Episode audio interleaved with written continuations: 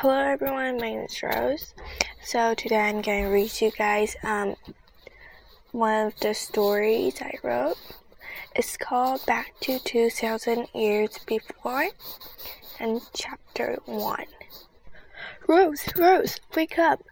I rubbed my eyes and found that Rebecca's face was white as paper. Where are we now? she asked in a frightened voice. That's the question I want to ask you. I replied. Instead of surrounded by grass and trees, people wearing long gowns walked past. I think we're more likely in Middle East. Well, if stupid Andy didn't press the button, we probably might be on our way back to home and having McDonald's for dinner. Such a wonderful day for a picnic, right? I spoke to Rebecca. I always wanted to go Olympic Forest Park with you.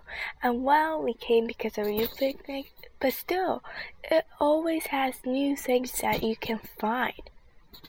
Whoa, Rose, calm down, Andy interrupted. Rebecca is not the only one here, okay? He sounded as if I left him out of the conversation.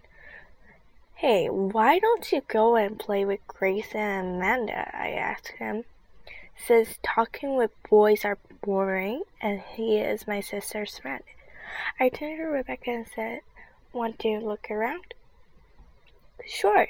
We may even find a secret way to go back to the history, she exclaimed.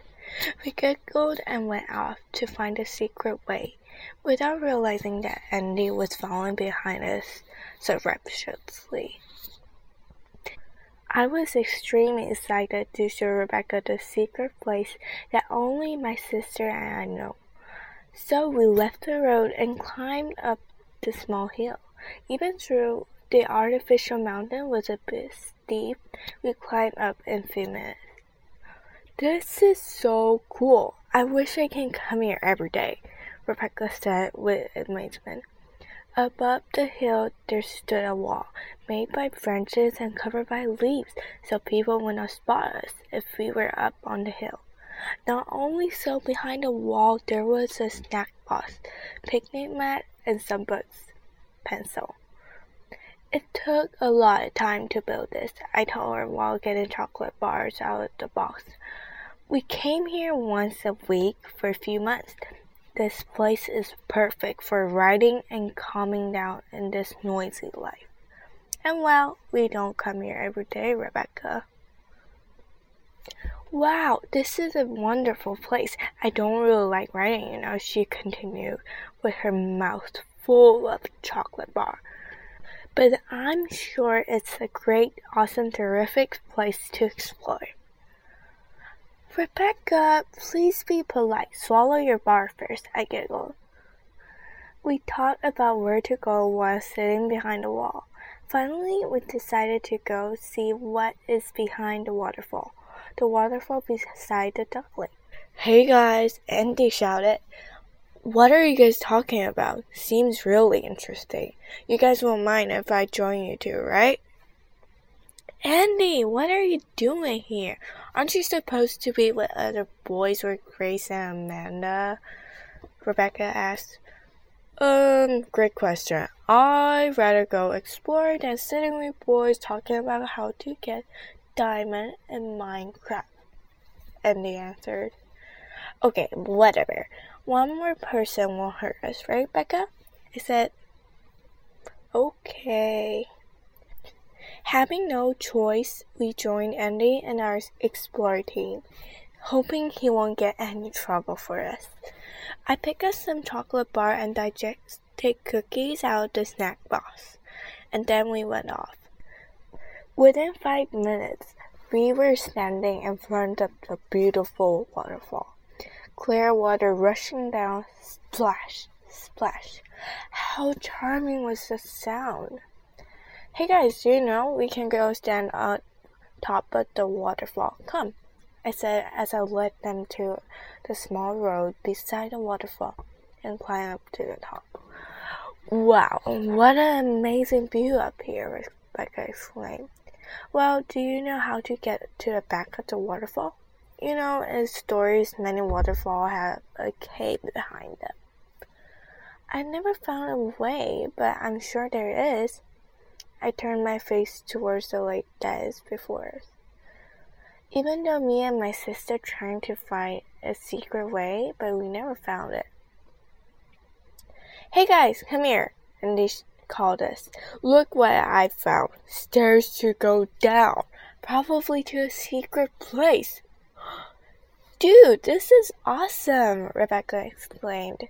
What could be there? A time machine, perhaps.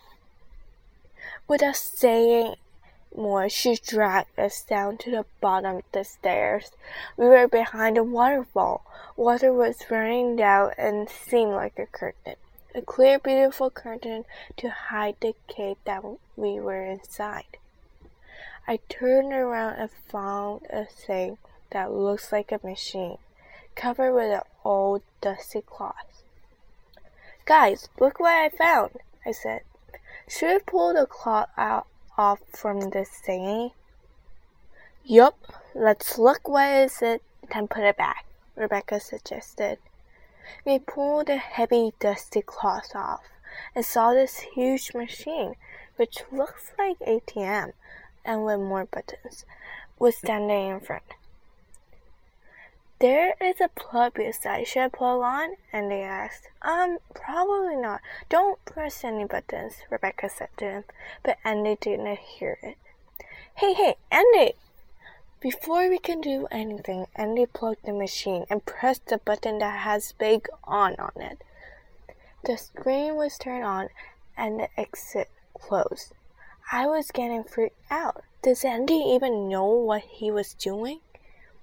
On the screen it was written, Hello, welcome to Behind the Waterfall. Since you pressed the button on, now you have no choice but follow what I said. Mwahaha. You will be randomly sent to a time in the history and, and need to find 12 diamonds and match two words to put it under the moonlight. By doing this, you will be sent back to here. Notification. You might be in history for more than one year, but when you come back, it will be the same time as you left. The language they speak will automatically change into English. Warning. You will be traveling back to the real history, something called time travel. Even though you will not be able to change history, but you can die, really die and you'll be banished from the world forever. Have a great time! Where will Rose, Rebecca, and Andy go? Will they be safe? What will happen next? Well, come back next time and find out. Bye.